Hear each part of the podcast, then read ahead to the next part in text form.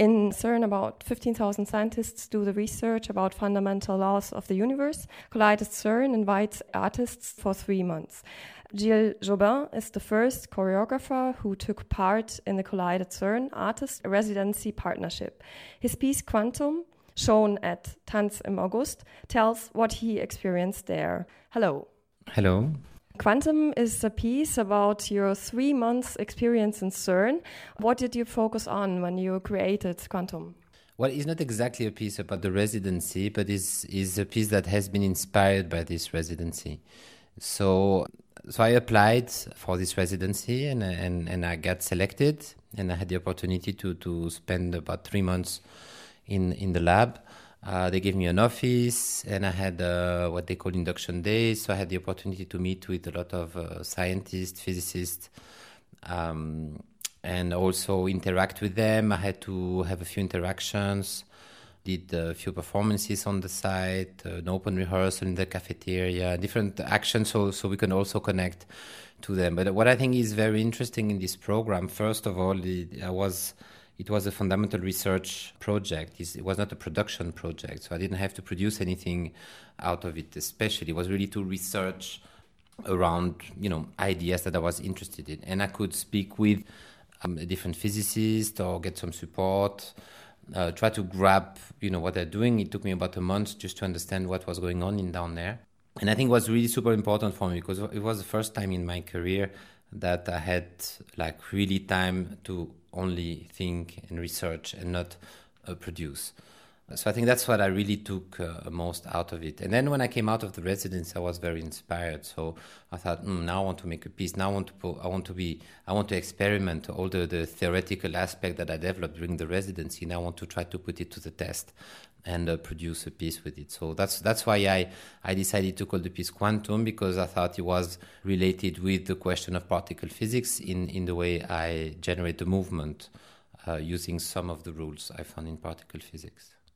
At the physical introduction, you explained to us some of the rules you also use in your piece. For example, the symmetrical aspects. So were you aware about all of these aspects before or was it like oh yeah the molecules are dancing and so i should make the dancers dance like molecules when we were doing a visit and one person from the audience asked to that scientist he said oh but uh, do you always find what you're looking for and he said, "No, of course not, because I would, if I would find what I'm looking for, I'm not, a, I'm not a researcher, I'm a producer.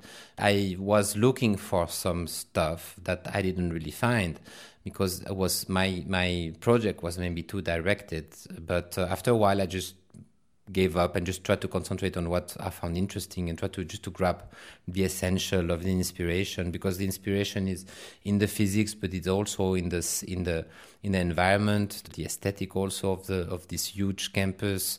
There's some old 1960s building and so there's a whole ambience as well. It's not only uh, about experiments it's also about people and and so all this was really uh, uh, food for thought for me. It was really like like it was getting into my head, and little by little, I was I was starting to get organized. So. I mean, some things I had an intuition I could find things. Some others I didn't know, and, and that's what was, very useful to to have physicists uh, to to speak with. For instance, when when I said the production of quantum, I invited physicists in my studio. I had two physicists, Nicolas Chanon and Michael Doser, both CERN physicists. Uh, and they came to the studio and they helped us to make sure that uh, all the concept that we were using were has a certain level of coherence with particle physics, with the laws that we were dealing with. And also they gave us some ideas, and one of them was the symmetries, because uh, they say, oh, you should consider symmetries because uh, you know there's many different symmetries. And I'm like oh yeah wow I know. Yeah I thought you know either symmetrical or asymmetrical but no there's many things that are there's many type of symmetry reverse symmetry you know mirror symmetry video symmetry. All these all these are symmetry uh, gauge symmetry. There's many different of symmetries. So for instance, that was the input. So they didn't tell us what to do. They just say, hey, look at this phenomenon because it might be interesting in terms of generating movement. So I think that, that was the interaction with the scientists there was really to listen to what they do and they listen to what I do. And I, I don't ask them to find solution for me or choreographical solution. I just ask them to give me inside of the rules or inside of what they do and, and i try to find a way to adapt to our scale because of course the quantic scale is the smallest of the smallest. It's like beyond the visible. It's like invisible. You cannot see. You can only, only trace what's going on down there. It's impossible to see because it's most smaller than what can be seen the, the rules that apply at this level at this scale have nothing to do with the scale that we are living in so um, you have to kind of, of course, adapt, and you cannot make a, a, a, full retranscription of the phenomenon. That's that wouldn't be the idea. Actually, what does the audience learn from your piece? Oh, the audience learn nothing. They've seen a piece, one more piece, and uh, hopefully they liked it, and hopefully they are taken by this abstract piece so it doesn't have a special meaning in itself. It's really about you know balance of energy and movement and, and, and space. The idea is to generate movement with rules but the rules are not the subject. You know the rules is just a tool. It's like an algorithm. It's like you know i i program the dancers i give them some instructions and then they construct the, the, the phrases you know with those instructions in the physical introduction we did today, yeah, people were coming and they were wanted to know, and they were, and, and so I'm really happy to share with them um, um, the insight of how I build the piece. But for the spectator, it's not you're not learning about physics. But I mean, you could. I'm, I'm, it's one of the things I realized in my research that there, there is probably things that we could explain better with movement than just explaining it. And, and uh, what, for example? there is few things with the spins and there's there's few situations that that you understand it better when when you do physically the movement like someone passes and, and also these things of the symmetry. There's many things that you could develop. I, I didn't go that way because i thought that's another research in itself which be how to better communicate particle physics through movement. But that's not you know that's not my job. I'm i'm an artist. I'm supposed to to create work. I was really interested to to see if i can generate movement. So for instance in this piece in quantum uh, it's quite obvious because it's called quantum it's very abstract and there's other elements like a julius von bismarck lamp that he was also resident at CERN, and the music was made with the with the data from CERN through a sonification process. So everything is kind of connected uh, very much to this particle physics thing. But you don't. I mean, when you look at the piece, it has nothing to do with. I mean, it doesn't have any aesthetic, or it's just like a totally different subject. But I use some of the rules to generate the movement. But it's not about that. It's just something else. Just I use it to represent something else, and in this case, it's a couple because it's a duo. So it's a man and a woman, and then you know there's like all those tension of this kind of the tension that are created through the energy and these distances between the bodies. Did you adapt some of the methods from the scientists? Maybe some diagrams, some uh, ways of working? Yes, I mean, there's you know there's many things that are very interesting in the way they work. First, CERN is called a collaboration. It's a collaboration within 142 countries, I think, or maybe more, and they really do collaborate. So, so even also in in the way they work, it was very interesting to be around them. I mean, when I brought the physicists into the studio, in, in which is my lab, you know, uh, we were showing them some movements or some sections or, or some principle, and I always say, okay, look, this for me is say you have two magnets and they're both positive so that means that you know i'm a magnet you're a magnet we're both positive and i try to touch you but i can't because we repel each other. So there's an impossibility of contact between each other because we are both positive. So i would say do you think that's coherent? Is it real is that is that really what happened if we were magnets and say yes you wouldn't be able to touch each other. So they, they would help me to confirm that what where i was going was correct because otherwise I didn't want to do something a la physique. I wanted to do like really, you know. And then they brought up some ideas also that, for instance, the symmetries, because they say, oh, you know, there's a lot of different symmetries. Maybe you would be interested. Or also, I was fascinated by the Feynman's diagram, which has little uh, drawings that uh, Richard Feynman invented in the 60s or 70s, which is to describe particle interactions without having to go through very complicated math. It's just a logical tool by drawing. And I said to the physicist, "Oh, I think it's super interesting those drawings, but I don't know what to do with it." And he said, "Oh, but it's not a problem because uh, basic is very easy to draw. It's just a logic. You just need to grab the logic." So they, I said, "Oh, yeah, can we? So can you teach the dancer to do it?" And, and that's what they did. They taught the dancers how to do it.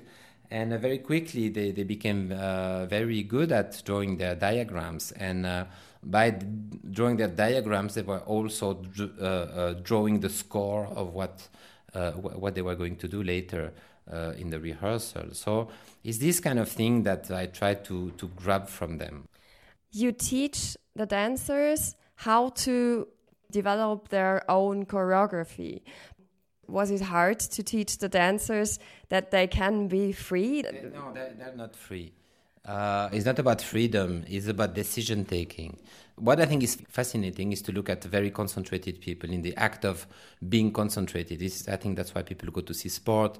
That's why we can be interested to see someone that is like, you know, making uh, jewels or make, making furniture. It's, it's kind of interesting to see people that are very concentrated. For some reason, humans are interested to see other humans in a act of concentration.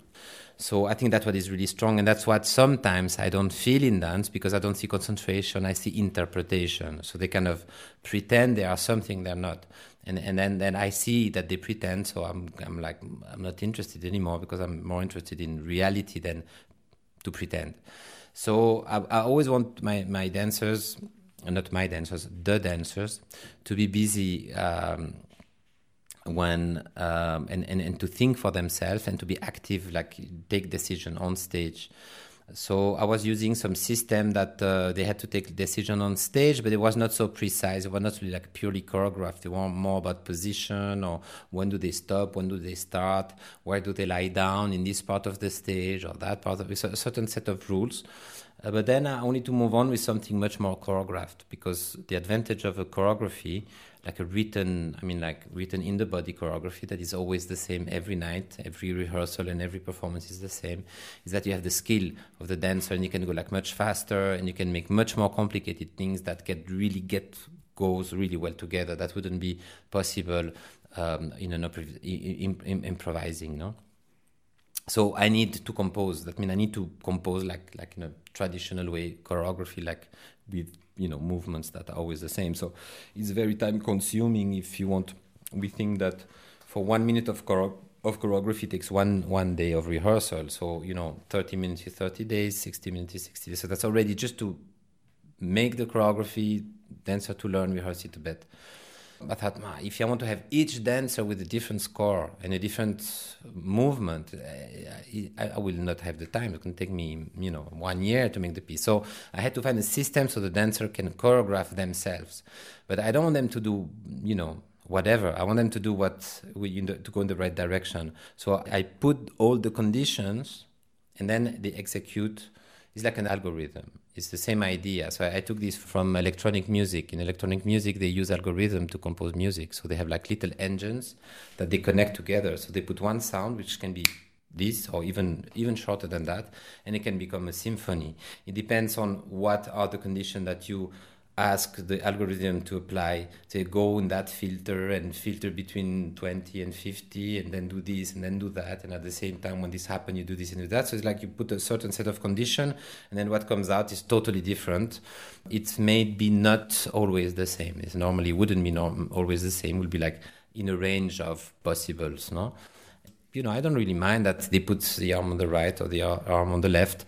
What i'm interested is is how you know how do they compose how do they what is the situation that make them move their arms? And what are the reason and how do they move them? So i don't care if it's right or left.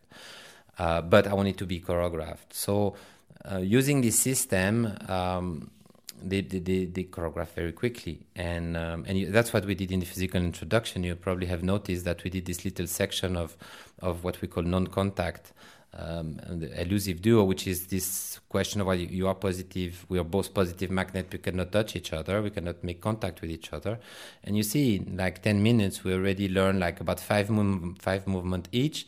And depending on the skills of the people, but very quickly they can repeat it and it become very well done. I mean, very quickly you have a rhythm in, in, in the making and a concentration in the making. So it's, it has proven to be very fast tool and also the dancers uh, they remember better movement that they create from themselves. So everything goes faster, um, and for me it's very useful because I can see very quickly. I, I, can have a very quick feel of an idea on for a long time. because otherwise you have to choreograph, compose, da, da, da, and then we'd spend five days trying to make three minutes. And when you look at the three minutes, like, oh, it's horrible. I have to start all over again. So with this system, I'm, it's more flexible for me, and also is interesting for the dancers, and it solves me a lot of problem of interpretation because dancers don't have to be to make an interpretation of something. You just have to be themselves doing what they're doing. So it's you you find this kind of action based idea, which which you can find in postmodern dance, like from you know all the big master of postmodern dance, but also uh, from um, the visual artists doing performance art, for instance. They they just is, about the gesture. It's about the result of you know if they throw stones on the floor. It's about the gesture and and and the how the stones are going to come out. You know, so they they totally concentrate on the effect of their movement. They don't do the movement to be beautiful. They do it to be effective. I think it's the same in sport. You know, when you have the best player in the world is Swiss is Roger Federer. He's beautiful because his intention is so intense that it becomes beautiful to see. You know, that's what I try to do in dance because otherwise dance can be very decorative. So there's a lot of uh, issues and difficulties when you start to make people dance because very quickly they can become, you know, academical. It's difficult to to. I mean, especially for my generation of choreographer, that we kind of you know went away from traditional movement and went to something different. And now i'm one of the few one that is back into like really fundamental questions around movement. And um, i'm yeah i'm really happy because i think now I'm, I'm starting to understand how to move in space. The piece is about different kinds of movements is there a lot of tension on stage I would uh, talk about connections more than tension. That's also part of the rules, you know, like the, all those non-contact forces, they have uh, a range. Like some are very, very powerful and very short range. Some are very weak, like gravity, with a very long range. So the influence of gravity comes from really far. You start to feel the gravity of, say, the sun.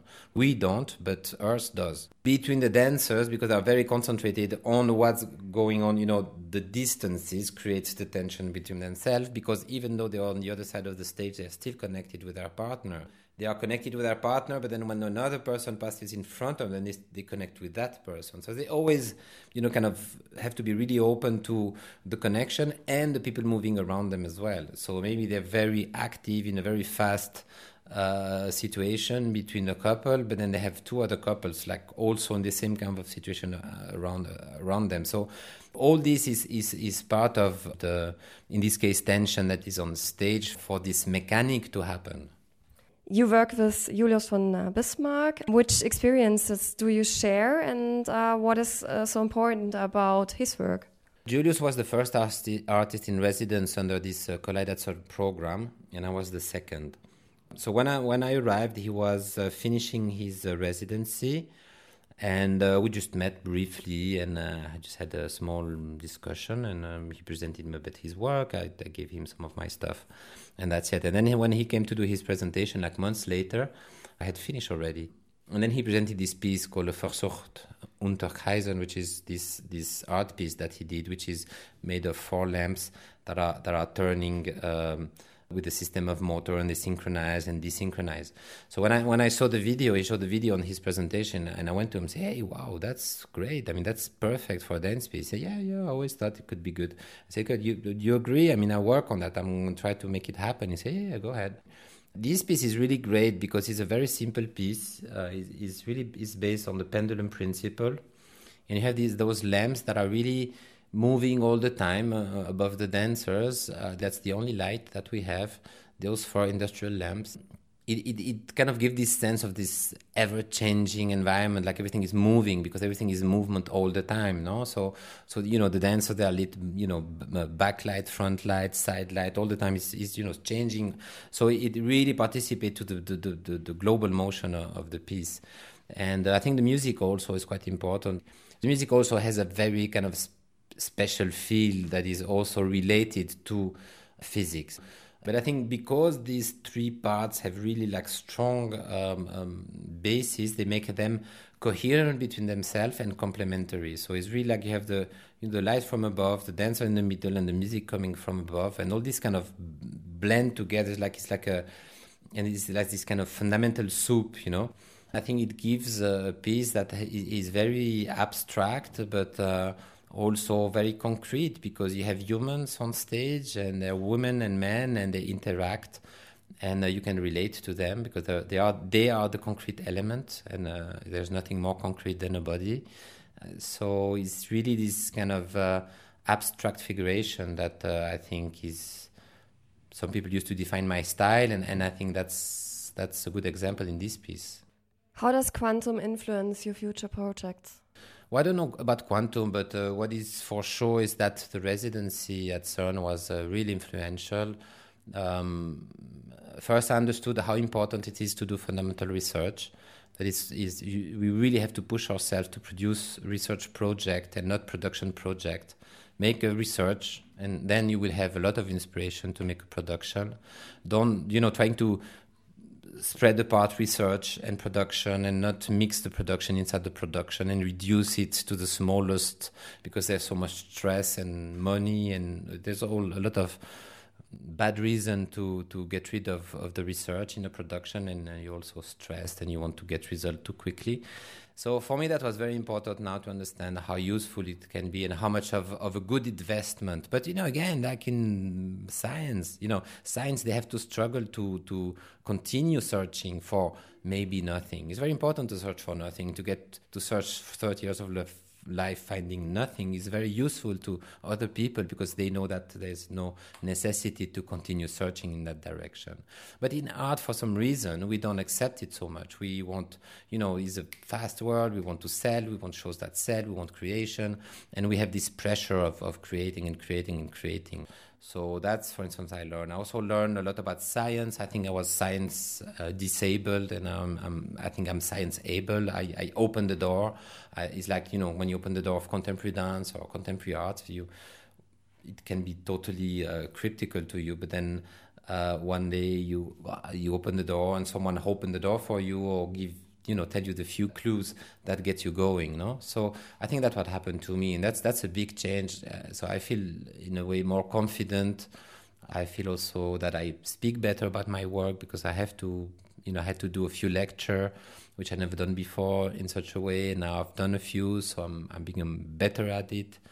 Um, yeah for me it was really a, a life-changing experience i think